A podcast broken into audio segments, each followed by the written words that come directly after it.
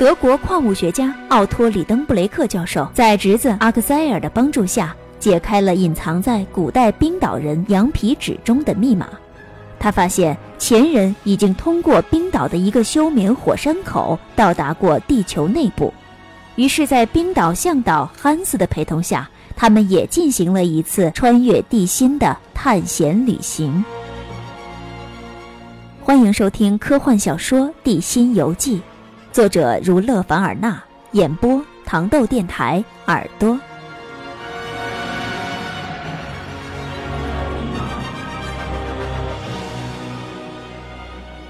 利登布洛克叔叔将阿克塞尔叫到书房里，给他看了一本用古代冰岛文撰写的漂亮的旧书。那么，究竟这本书里蕴含着什么秘密呢？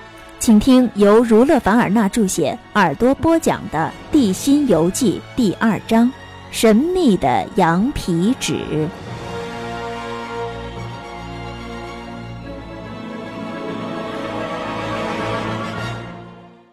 第二集《神秘的羊皮纸》。利登布洛克叔叔的书房简直就是一间博物馆。所有的矿物标本都工工整整地贴上了标签，按照可燃矿物、金属和岩石三大类别，井然有序地摆放着。我对这些矿物学里的玩意儿真是太熟悉了，我经常放弃与同龄孩子的玩耍，高兴地去抚摸这些石墨、无烟煤、褐炭、木炭、泥煤等标本。我还去替那些沥青、树脂、有机盐标本掸去灰尘。另外，我也没有忽视那些相对价值在科学标本的绝对平等面前已经完全消失了的那些金属矿石，从铁矿石到黄金矿石。再有就是那些一堆堆的岩石，数量之多，可以建造一座我们这样的小屋了。要是真的用这些岩石造屋，那对我来说就宽敞多了。可是，当我走进这间书房时，我却并未考虑这些珍宝。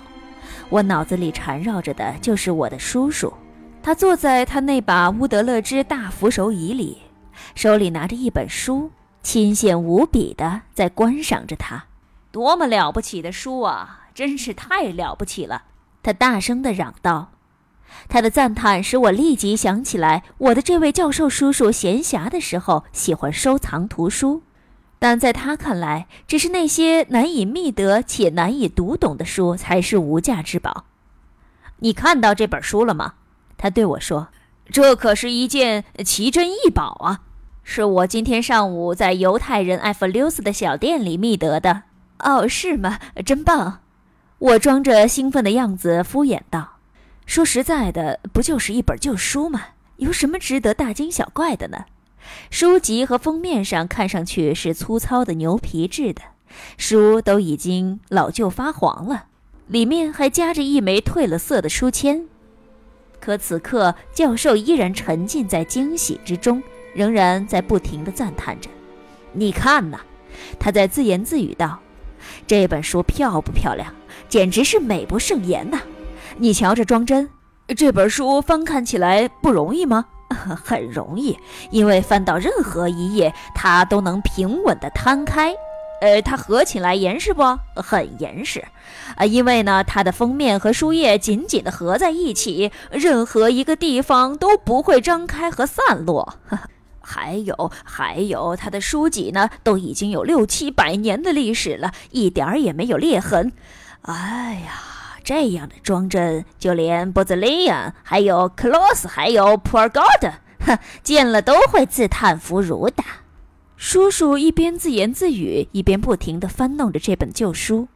我虽然对他一点兴趣也没有，但也只能勉为其难地问一声他此书的内容。呃，叔叔，这本书的书名是什么呢？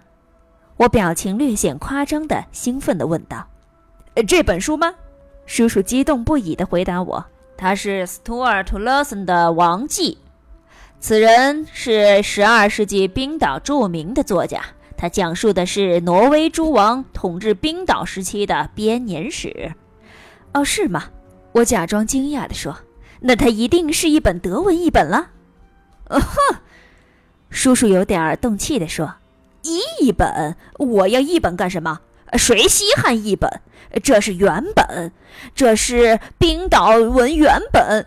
我告诉你啊，冰岛文呢，它是很独特的，那既丰富又简洁。哎呀，它的语法结构呢变幻多端，而且它的词汇也非常丰富。哦，那不是与德文一样吗？我兴奋地说：“是啊。”叔叔耸了耸肩说：“但也有一点不同。冰岛文像希腊文一样有三重性，名词像拉丁文一样也有变化，有专有名词的变化。”哦，真的吗？我开始有点惊奇了。那这本书的字体漂亮吗？字体？你在胡扯什么呢？可怜的阿克塞尔，什么字体呀？你以为这是印刷版呢？这可是一本手稿，傻瓜！它是用卢尼字母写成的。卢尼字母？是啊，你现在该要问我什么是卢尼字母了吧？呵呵。哦，这个我懂。我未免自尊心受了点伤害，没好气的顶了叔叔一句。但叔叔并未动气，不管我愿不愿意听，他只是滔滔不绝地解释开来。这个卢尼字母嘛，他说道，那是早先就在冰岛所使用的一种字母，传说呢是天神奥丁所创造的。你看看，无知的孩子，好好欣赏一番由天神创造出来的这些字母吧。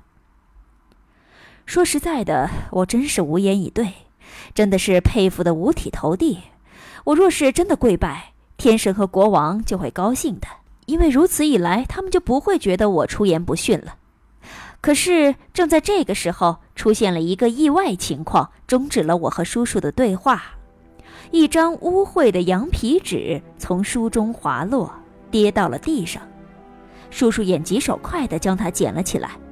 他这么着急是情理之中的事儿，因为他觉得一份古老的文件藏于一本旧书当中，已经陈年累月，这当然弥足珍贵了。这是什么？他大声地嚷嚷。他边说边小心翼翼地把那一小张羊皮纸摊开在桌上。这张羊皮纸长五英寸，宽三英寸。上面横向排列着一些似咒符般的难懂的文字，下面呢是临摹下来的原文。我竭尽全力依葫芦画瓢，把这些古怪的符号记下来，介绍给大家。因为正是这些古怪的符号，使得里登布洛克教授及其侄儿进行了一次19世纪最为离奇的旅行。里登布洛克教授对着这些古怪符号研究了片刻。然后他将眼镜推到了额头上，说：“这是鲁尼字母，它与斯维尔·图勒森的手稿上面的文字一模一样。可是这些字儿是什么意思呢？我认为所谓的鲁尼字母，他们是纯粹的一些学者创造出来的，为难人的，捉弄人的。所以当我发现叔叔弄不明白纸上的文字的时候，我确实有点高兴。”我看到他的手指在不断的颤抖，然后颤抖得更加厉害。这这确实是古冰岛文呐！他咬紧牙关，自言自语道：“利登布洛克教授应该是能认识这些文字的，因为他精通多种语言。如果说他并不能流利地说这世界上的两千多种语言和四千多种土话，那么起码他是懂得其中一大部分的语言的。”面临这种困难，他急躁的脾气自然而然地表露出来。我已经预感到他那暴风雨就要袭来，可正在这时，壁炉架上的钟敲了两下。与此同时，女仆马尔塔推开了房门，说：“先生们，午饭已经准备好了。”“什么午饭不午饭的，一边去！让做午饭的和吃午饭的都一边待着去！”马尔塔赶忙退了出去。我紧随其后，懵里懵懂地坐在我常坐的那个餐厅的位置上。我等了片刻，不见教授前来。据我所知，这还是他平生头一次放弃了神圣的午餐，而且今天的午餐可是丰盛至极呀！